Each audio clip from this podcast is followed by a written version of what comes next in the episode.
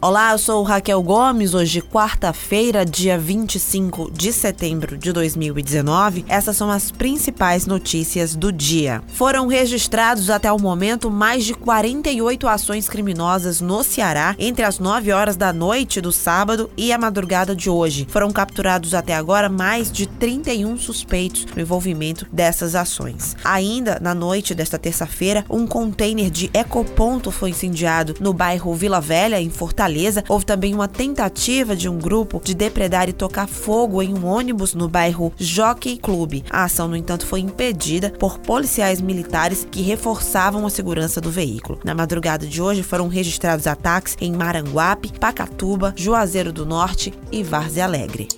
O Ministério da Justiça e Segurança Pública disponibilizou vagas no sistema penitenciário federal para receber internos do Ceará responsáveis por chefiar as ações criminosas que vêm ocorrendo no estado desde a última sexta-feira. A Secretaria da Administração Penitenciária, a SAP, afirmou que 257 presos foram transferidos como forma preventiva e tática, mas a secretaria não confirmou o destino dos internos. O governador do Ceará, Camilo Santana, se pronunciou afirmando que conversou com o ministro da Justiça, Sérgio Moro, para avaliar a possibilidade de reforço das tropas federais.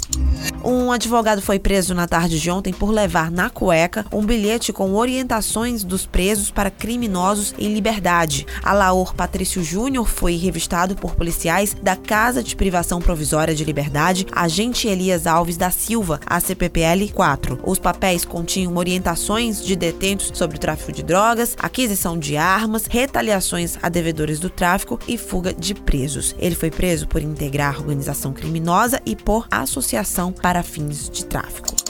A Praia da Malhada, localizada em Jijoca de Jericoacoara, no Ceará, recebeu o certificado Bandeira Azul para a temporada 2019-2020. O documento dá ao local o direito de fazer parte do programa Bandeira Azul, representando o reconhecimento pelos esforços e atividades realizados em razão da conservação e recuperação de ambientes naturais. O certificado é válido até 1 de novembro do próximo ano. Essas e outras notícias você acompanha no povo.com.br www.cultura.br.